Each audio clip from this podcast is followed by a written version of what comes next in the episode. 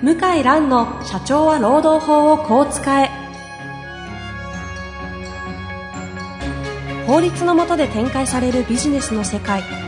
ポッドキャスト社長は労働法をこう使えば弁護士の向井蘭が経営者の立場に立って経営者が知っておくべき労働法の基礎だけでなくビジネスに関する法律の問題を分かりやすく解説します。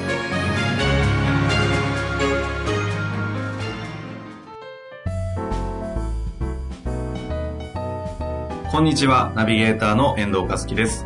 向井蘭の社長は労働法をこう使え、今回も特別ゲスト編としてお送りしてまいります。改めまして、安田さん、向井さん、本日もよろしくお願いいたします。よろしくお願いします。ますえー今日もですね、向井さんの方にリードをお任せして送ってまいりたいと思います。はいはい。はい。よろしくお願いします。わかりしたはい。あの、先ほどあの、賃金、給料ですね。はい。あの、もうどんどん新卒からこう採用したはい。社員のこの給料を、まあ、どんどん上げていったとはい。いうお話を伺いましたけども、はい。会社がちょっとこう業績が悪くなった時に、まあ、はいなかなかその高い給料では、はい。会社の経営も苦しくなるので、まあはいどうしてもこう、下げざるを得ないはい。かった時期もあったんじゃないかなと思うんですけども、はい。その時の、その、社員の方の反応というか、はい。それもしよろしければ、はい。あーぜひ聞いてみたい質問ですねで。すね、なかなか元経営者の方の、こういう話うん聞ける機会なかなかないですよね。うん。うんないですよ。あの、2年間で社員の給料倍にしたんですね、私。はい。平均450万ぐらいだったのを800万にしてですね。はいまあ、それでお金なくなって潰れそうになったんですけど、で、まあ、給料を倍にしたからって業績が倍にならなくて、うん当たり前じゃないかって言われそうなんですけど、まあ、あの、社員の給料を増やすっていうのは結構自分の中ではですね、大きな、その、まあ、喜びの一つだったんですよ。うん。あー社長である安田さんにとっての。僕にとって。だから社員のためっていうよりは、やっぱね、どんな社長が一番かっこいいかっつって、社員の給料が一番高い会社の社長が一番かっこいいと思ってましたんで、うん。なんかめちゃくちゃ儲かってる社長と会っても、なんか卑屈にならずに済むっていうか、だって、うん。あんたのとこ給料安いじゃないですかうん。って言ってやろうと思ってですね。うん。そしたら会社潰れそうになっちゃって。そしたら、まあ、あの、本当しょうがないんで、うんやっぱ、上げた給料下げてって、はいまあ、もともと低かったんだから文句言わないだろうって思われるかもしれませんけど、はいものすごいモチベーションが落ちまして、それで辞めた社員もいますし、えー不安と不満で、はい。もちろんその、も倍にしたんで、元よりは全然高かったんです下げ。たとはいえ。同年代の、はい。えー他の会社の正社員よりははい高いはずそうですねうんね、おそらく。はい。でもやっぱり人間って慣れるもんで、うんあの、オフィスもそうでしたけど、ええいかに快適にするかとか、ええうんで、みんなでグリーン車乗るとかやってましたけど、喜ぶの最初だけなんですよ。もうね、1年も経ったら、それが普通になってくるんですね。つまりその仕事、自分のやってる仕事はその給料に見合う仕事だっていう風にはい。なっていくんです。慣れていくんですよそ。こに適応しちゃうんですかはい。でオフィスはこういうもんで、出張とはグリーン車で行くもんだっていう。だからですね、グリーン車乗れなくなって、はい。指定席にしただけでも大ブーイングでですね。いや、だから本当にあの、まあ、給料は増やさない方がいいというのが私の結論でしょうか。ああ、壮大な社会実験です。よね。はあの、お金でね、こう、満足度が上がるのは何かの論文か、レポートだと思いますけど、3ヶ月か4ヶ月ぐらいしかないっていう。はい。いや、でも本当そんなもんでしたね。うん1年もかからなかったです。であ半年も経ったらみんな慣れちゃって。ええはいいややっぱそうなんですただ一方で下げると、はいその、喜びの何倍も落胆というか、はい。怒りが湧いてくるわけですいやよね、。本当にですからす、ごいですね、お金って。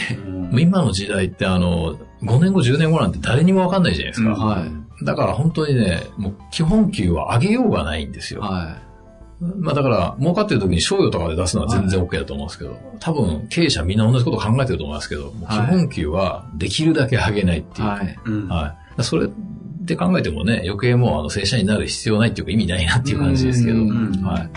あの、ただその、まあお金だけじゃなくて、まあ食べ物とかも、社員に向けて、社員はみんなタダで飲めるバーとか、ああの、夕方になったら、なんか軽食出したりしてたんですけど。そうかあれ、、ただだったんですか？全部タダだったんですよ。そのうちにあの、い。いや、今日は量が少ないとかですね、あの、今日は食べ物ないんですかとかっていう風になってきて、まあ人間ってこう慣れると恐ろしくって、すごいな。は慣れって怖いですね。い。はい。怖いですね。へだかでもやっぱね、僕一番怖いなと思ったのは、それまあだから人事としてじゃないですか。はいだからやっぱり給料上げすぎちゃいかんなと思ってたんですけど、はい。自分もそうだったっていうことに会社なくなってから気づいて、はい。あの、社長さんという話するとよくこういう話になるんですけどね。うんあの、自分の給料はもらいすぎじゃないと思ってるでしょ。うん。うん。そうだと思います。で、やっぱ社員の何倍も下手したら10倍とか20倍とか100倍取ってる人もいますけど、あそうですね。でも、その自分がいなかったら会社成り立たないと。で、自分はその結局リスクもすごい背負ってるとかってことになるんですけども、それと今の給料が見合ってるかどうかって別なんですよ。別ですね。別なんですよ。じゃあ今の環境がなくてもどこ行っても稼げるのかっていうことで、社員さんの給料もそうじゃないですか。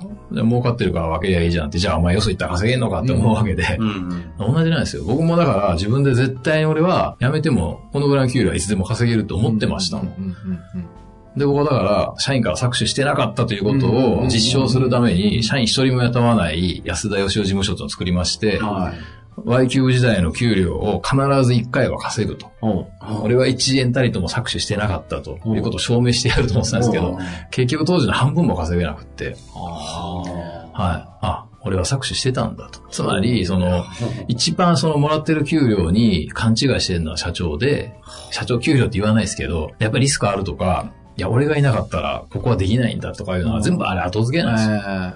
やめて稼いでみてくださいっていう感じですよね。絶対稼げませんから。まあ無理でしょうね。はい。だから社長も、そのうちの一人なんだよっていう気持ちは絶対忘れちゃいけないなって思いますね。えーほはう。社長が賃下げした時、確かにどうなるか怖そうな感じしますね。い。だからまあもちろん社長がいなくなったら困るんですけど、同じように社員もいなくなったら困るんですよ。俺がいなきゃ会社が成り立たないってみんな思ってるんですけど、社員みんな辞めたって成り立たないですから。あはそこにおける、こう、社長、まあ、社長と社員っていうと、原さんは二極化ですけど、まああえてその、わかりやすくするとして、い。はい。そうすると、何が違うっていうところで言うと何が違うんですか、これは。あの、社長も、まあ、いや、もちろん役割は、例えば全体の戦略練るとか、お金借りてくるとか、うん。でも言ったらお金引っ張るの上手い社員もいれば、戦略立てるの上手な社員とか、うん。商品作るのがね、うん。上手い社員とか、マネジメントできる社員とかいるわけじゃないですか。うん。じゃあ社長って何なのってやっぱり最終的には株持ってるとかリスク取ってるからっていう給料になっちゃうんですよそうで。すね。資本家だっていうことだじゃないですか。でもそれって言い換えたら、正社員なんだからっていうことで、社員なんだから給料払えって言われるのと一緒で、毎毎年上げろっていうのと一緒で、おかしいじゃないですか。はい。結局はそこの場で自分が貢献した分以上には取れないんですよ。社員だとしても取れない。だ社長も同じじゃないですよ。権利収入で今まで取れたけど、うんこれからはやっぱり貢献した分以上は取れなくなると思います。だうん。から社長だからっつってバカみたいに儲かる時代はもう終わりだと思いますけど。うん。そういう意味で資本主義の限界を見てる感じなんですね。うん。ははい。まあ、非常にいい世の中になりつつあるんじゃないかと思いますけど。見方によっては。はい。うんちゃんと公平に分配すれば別に保証はしないけど、その代わり搾取もしないと。うんやったらちゃんと払うっていうことをすれば、いい人が集まってきて、みんな自立して頑張ってくれて、うん結果的に会社も潤うっていう。うん。それ100%歩合制の会社と何が違うのってよく言われるんですけど、100%歩合制の会社は思いっきり搾取していいんですよ。あ何のリスクも負わずに搾取してんのがはいはいはい100%歩合制の会社なんですよ。僕が言ってんのは、はい搾取しない会社にしようってことなんですよ。ははい。うん。そしたらいい人材が集まってきますから。うんはそうなんですよね。働いてる人って見抜いてますよね、結構い。。見抜いてますよ。あの、分かってないの経営者だけでー。う。うんん。見抜かれてますよね。もう、かなり、おそらく、観察されてますよね。うん。いや、絶対バレてますよ。追われてますよね。はい。社長は24時間仕事だとかね、あの、銀座とか行くのも仕事だとかって言いますけど、ね、なわけないじゃないですか、ね。発言の端々とかに出ちゃうじゃないですかね、人間は。1時間しか会わないと分かんないけど、1年2年一緒に働くと、はい。バレちゃうから、だから、そういう搾取しようとする人とあんまりやりたくないですね、当たり前ですけど。いや、だから社長室っていうのは、あの、サボってるのがバレないためにあるんですよ。それは。いや、本当に。極端ですけど。ええいや、だから、僕はどっちかだと思うんですよ。ももう本当に搾取しないで、うん社長も、まあ、リスク背負ってる分はこんだけね、みたいな、うんちゃんとあの、社員が納得するようなうん報酬の分配をちゃんとやるか、うんそれか、いや、俺は搾取してます。ちゃんと断言して搾取するか。ええ いいですね、それ。そしたら、まあそれでももちろん OK ですよと、この条件だったらっていう人が集まってくるんで、今年の作詞はこのぐらいでいいですか？と。そうなんですよ。着作詞宣言を。作詞毎年。作詞オープンにしますんで、このぐらい作詞していいですか？なんかその、あえて社名とかは出しませんけどね、その社員のためとか、はこれがあの、社員のためになるんだとか、あの、仕事そのものが報酬なんだとかって、社員のためって言いながらめっちゃくちゃ搾取してるから、みんな怒るわけで、だから搾取しますよって言ってする分には、うんするって言ったじゃんってい。いうこと。そうですね。されることを喜ぶ社員の方々も集まるでしょうしね。その、この代わり何くれんのっていうことなんで、うんちゃんと条件を言えば別にいいいや、安わけじゃないです定したものをね、搾取されるにせよ、安定したものが約束されてれば、か。はい。喜んで、あの、いいですよという人もいますよね。そうなんですよ。いや、本当そうですよ。はい。うん嘘つくからいけないんですよ。うん。ええそうなんだよね。大体、教育きれいなこと言う人は怪しい人が多い。まあ大体なんかこうね、全然違う話にすり替えてしまったりとか、はい。人生とはとは、幸せとは何かみたいな。抽象度上げてね、は包括できるような話にする。はいおお金金安田さんもそうだった。い。そうそう。お金だけがね、報酬じゃないみたいな。で、いそれは正しいと思うんですよ。うんじゃあなんで社長はそんなに報酬取ってんのっていうことじゃないですか。だから多分、ブラックと言われる会社も、トップも同じように、うんワンオペやったりなんかしながら、同じぐらいの給料で、うんで、みんなで貧しいけど、やっていこうよって言うんだったら、あんなに揉めないですよ。飲めないですね。えー、片やあんなきついことやらしといて、自分はほとんど働かずにめちゃくちゃ金取っていってるじゃないかっていうのが、消費者も許してくれなくなってるうんっていう。本当に安田さんとお話をすると、あの、物事のこう前提をひっくり返すところからスタートするのいや、でもそうですかね。向井さんもそっち側の方なんでねあの慣れっこだと思うんですが。うんみんなが前提を、その、疑わないじゃないですか。うん。そうやって結構ね、やっぱり意図して作られてんですよ。うんそこを疑わないと。まあ、人間が作ってる仕組みの上で成り立っている社会ですからね。そうなんですようん。はい。法律だってね、すべてあの、もちろん世の中平和になるためにはルールはいりますけれども、誰かがやっぱ意図して作ってるわけじゃないですか。誰がどういう意図でやってんのかっていうことはやっぱすごい大事ですよ。うんルールがあるから人間そっちの方向に動いていくわけなんで。うん。あの、車ではみんな赤信号渡んないじゃないですか。だけど、徒歩では平気で渡りますよね。うんうんうんなんでなのかって言ったら、うんその、罰金の重さが違うからなんですよ。それだけですよ。うん刑の重さが違ううんっていう。つまり、刑の重さによってコントロールされてるんですよ、人間っていうのは。あれ、ネクタイってあるじゃないですか。はい中国行ってびっくりしたのはえ、はあの、日系の大手の、あの、紳士服メーカーも上海巨大市場なんで進出してるんですよね。うん。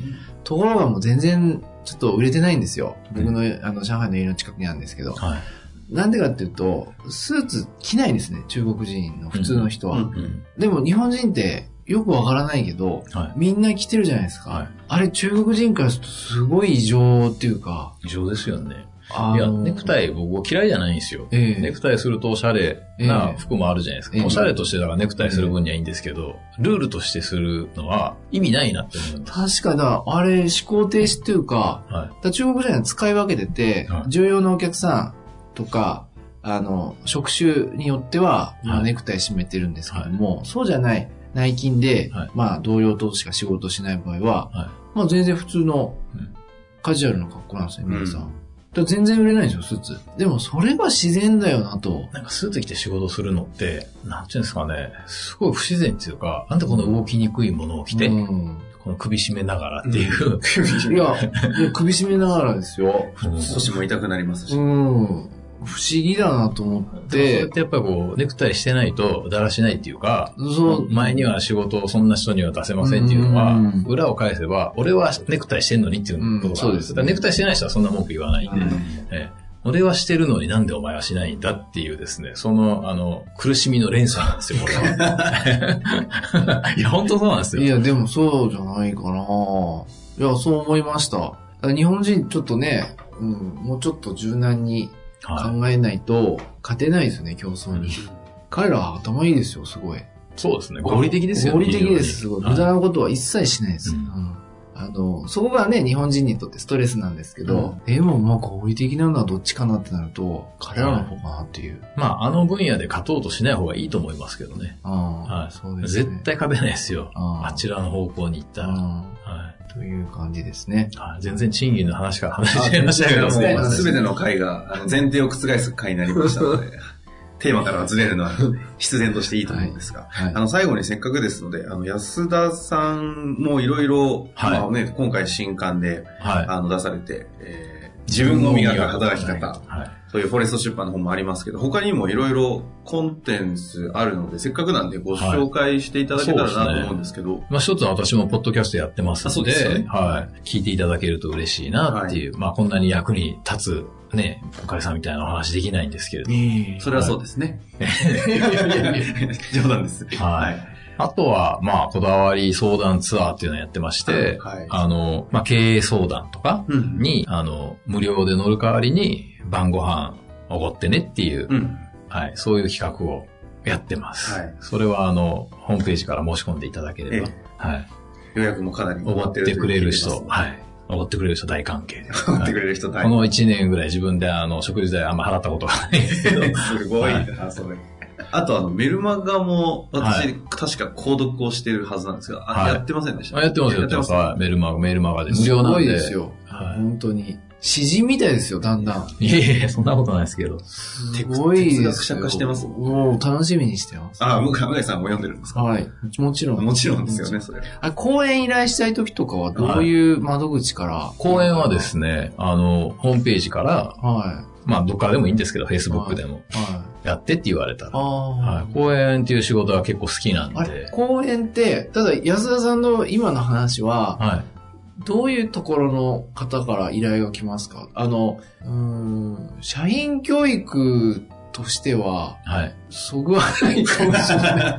あの、経営者さんが多いです。経営者同士の集まりとか。はい。あの、業界の経営者集まったりとか、ね社長さん集まった時に、まあ、私自身の経験も踏まえて、ですよね。どういうことやったら会社潰れるかっていう話もしますし、あの、世の中こういう風になっていくんじゃないのかなっていう、私はあの、無責任な未来予報士と自分を呼んでます無責任な未来奉仕。はい。いや、あの、依頼が多いんじゃない？あの、聞いてる方も結構経営者の方が多いので。いや、こう呼んでいただけたら嬉しいですね。ただ私はあの、お金にならない仕事を全体の2割から3割やるって決めてまして、ライフワークとして。だからその、経営相談とか、なんでも、その、だから食事でごちそうになるっていうのも、別になくてもいいんですけど、はいあの、食事でもいいし、なんか、なんでもいいんですよ。は物とか、サービスとかはいでもらうのもいいし、はいそういう人でもどんどん気軽にご相談くださいっていう感じです。はい。あの、思考を本当にリセットしてくださるというかね、前提を覆す話をしてくださるんで、何かこう、悩むというか行き詰まったりした時にも、思考の突破口としては非常に面白いうん。方だなと私は個人的に思って、まだそれもあって向井さんも大好きなんでしょうけどの、ぜひ安田さんという方をいい形で社会の方々が、まあ、生かすというか活用してもらうと面白いなとはい。思うので、はい。興味ある方はぜひお問い合わせいただけたらなと、なんか安田さんの宣伝みたいになっちゃいましたけど、はい。思います。はい。まあ、引き続き何かまた機会がありましたら、はいご登壇いただけたらと思いますので、第4回にわたりまして、あの、向井さん、安田さん、本日。ありがとうございましたありがとうございました。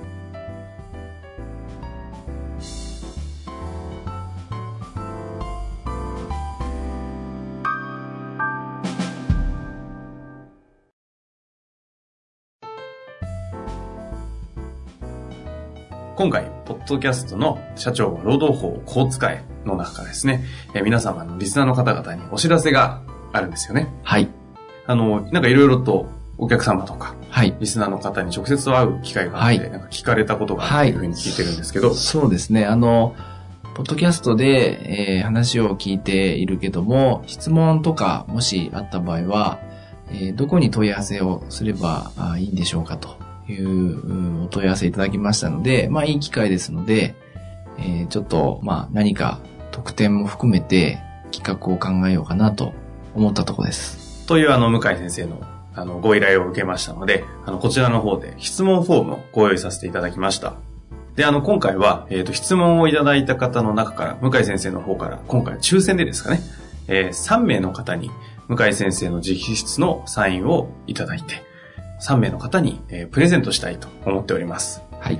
で、質問フォームなんですけれども、えー向井先生のホームページ、検索は、向井蘭、ロームネット、向井蘭、ロームネットで検索していただくと、えー向井先生のホームページに飛びます。そちらの方の、えー中央のところがですね、ポッドキャストのバナーがありますので、そちらにえー質問を送っていただけましたら、こちら事務局の方から、えー抽選当たった方にのみですね、書籍のプレゼントの抽選当たりましたという情報をお送りして、プレゼントを差し上げたいというふうに考えております。どんな質問が欲しいとか特にありますかね？いや、特に、あの、もうマニアックなものでも全然問題ありませんので。ぜひあのね、その専門家の社労士の先生だったりも、あの、全く問題ないというふうに考えているいるようですので、まあマニアックな質問から本当に、そんなこと聞いていいのかなみたいな質問まで、はいぜひあの質問、お問い合わせいただけたらと思います。はい。以上です。はい。